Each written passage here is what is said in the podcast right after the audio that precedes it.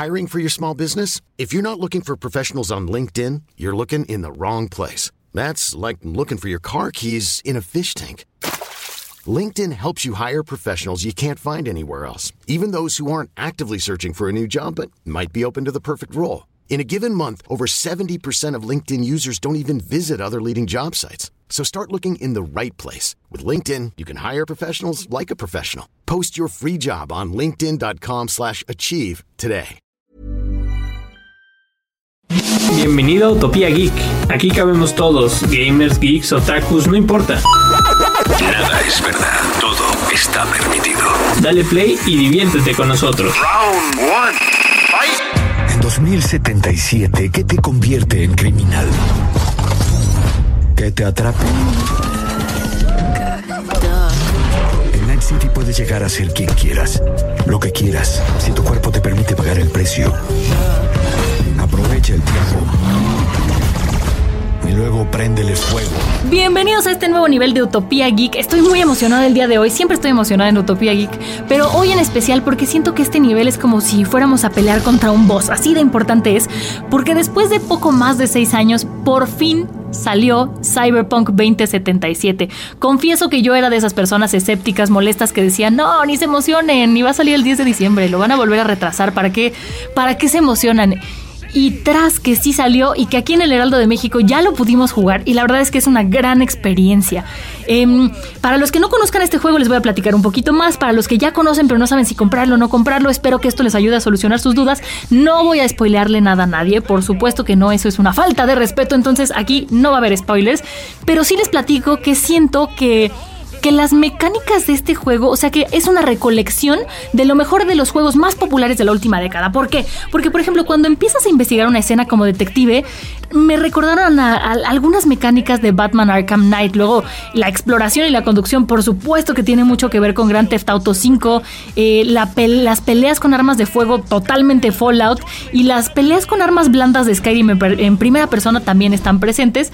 Los hacks de Watch Dogs y, bueno, lo más evidente de Witcher 3 Wild También se hace presente con sus mecánicas de decisión, de seguimiento de misiones, de inventario.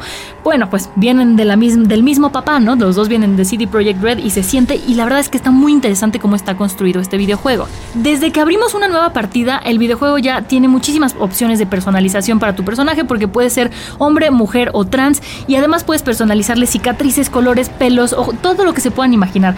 Y una vez que hayan creado su personaje, que seguramente les tomó muchas horas hacer porque hay una cantidad de cicatrices impresionante, casi no lo van a ver. O sea, casi no lo van a ver, pero como nos encanta estarlo personalizando. Pero bueno, ya que tienes tu personaje hecho, puedes escoger uno de los tres inicios diferentes de este videojuego. Así como Witcher 3 tenía 36 finales, aquí desde el principio ya tenemos tres inicios diferentes. Yo decidí escoger un origen nómada, pero también puede ser niño de la calle o corpo.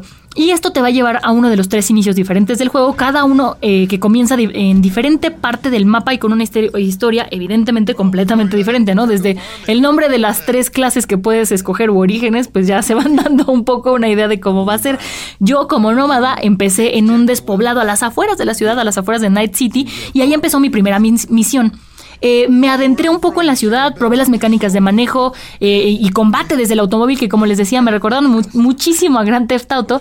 Y terminando esta especie como de mm, prólogo, muestra tutorial, eh, nos enseñan en Fast Forward una parte de nuestra vida en esta distópica ciudad antes de empezar a recorrerla por nosotros mismos.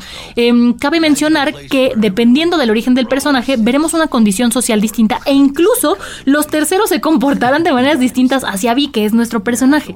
Em, en donde comenzó nuestra historia, bueno, mi historia en mi caso, hay una importante presencia de población latina e incluso mi sidekick eh, utiliza expresiones mexicanas. Hay que reconocer que el trabajo de doblaje es impresionante. En este lugar hablan de todo tipo de idiomas, dependiendo de la zona en la que estemos y hay maneras de entendernos con todos. A propósito de idiomas, los subtítulos están perfectamente bien logrados en español latino, pero en cuanto al audio solo pude escoger entre inglés, francés y portugués. Pero bueno, está impresionante. Como en la vida real, el dinero tarda muchísimo en conseguirse y se va muy rápido. Y es necesario comprar este, armas, mejoras para las armas, hacerle mejoras cibernéticas a nuestro personaje. Por ejemplo, mi personaje lleva un ojo biónico y una mejora en la mano para ayudar con la puntería y pues todo esto evidentemente cuesta dinero. Entonces, eso sí nos recuerda a la vida real. Y también encontré algunos bugs y he leído en internet de mucha gente que se está quejando de que hay bastantes bugs que seguramente van a ir mejorando conforme vayan saliendo las versiones para las nuevas, este, la nueva generación de consolas. Me pasé por ahí curioso de un personaje al que yo ya, con el que yo ya había acabado y que curiosamente quedó una parte de su cuerpo eh, activa como si no lo hubiera matado. Entonces fue un bug ahí un poco extraño. Pero bueno, eh, tratando de evitar spoilers, les puedo platicar que el mapa es grande, pero no es gigantesco en cuanto al área que cubre. Pero si tenemos en cuenta que es una ciudad tipo Nueva York, con edificios futuristas muy alto, la cosa se expande muchísimo. Y otro detalle importante es que hay muchísimas actividades, evidentemente, como en todos los videojuegos de mundo abierto, para distraernos de la historia central e ir mejorando las condiciones de nuestro personaje.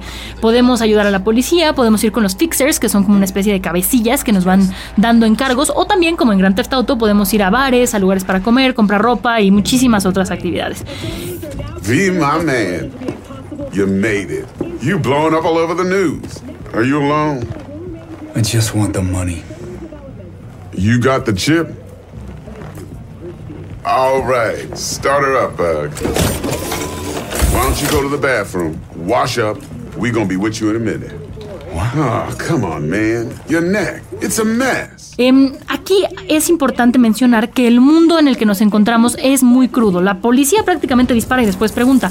Hay violencia en exceso por todas partes, lo que nos lleva a dejar en claro que definitivamente no es un juego para niños. Me puse seria, ¿eh? Nunca me pongo seria. Me puse seria en este caso porque, bueno, vienen en la época de Navidad, los papás van a ver qué juegos quieren los niños, qué juegos están en moda.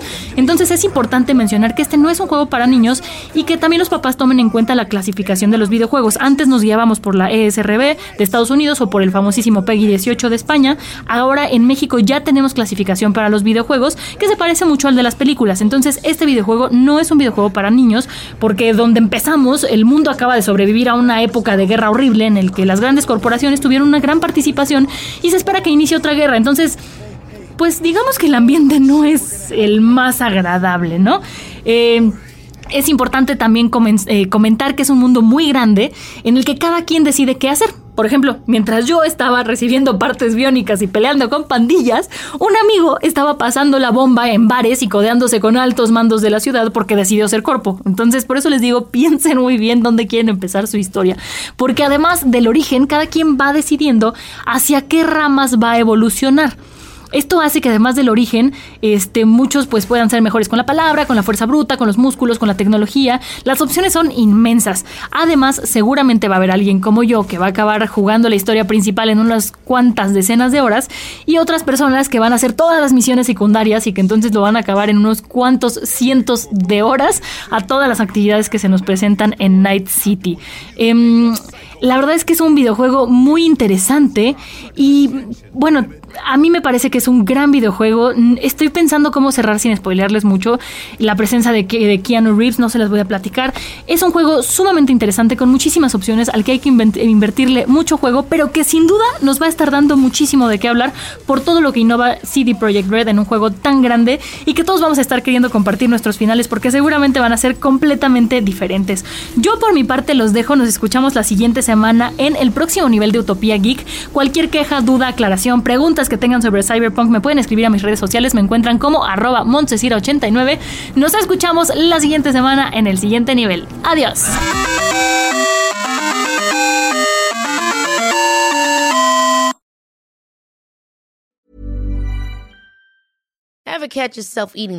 Flavorless?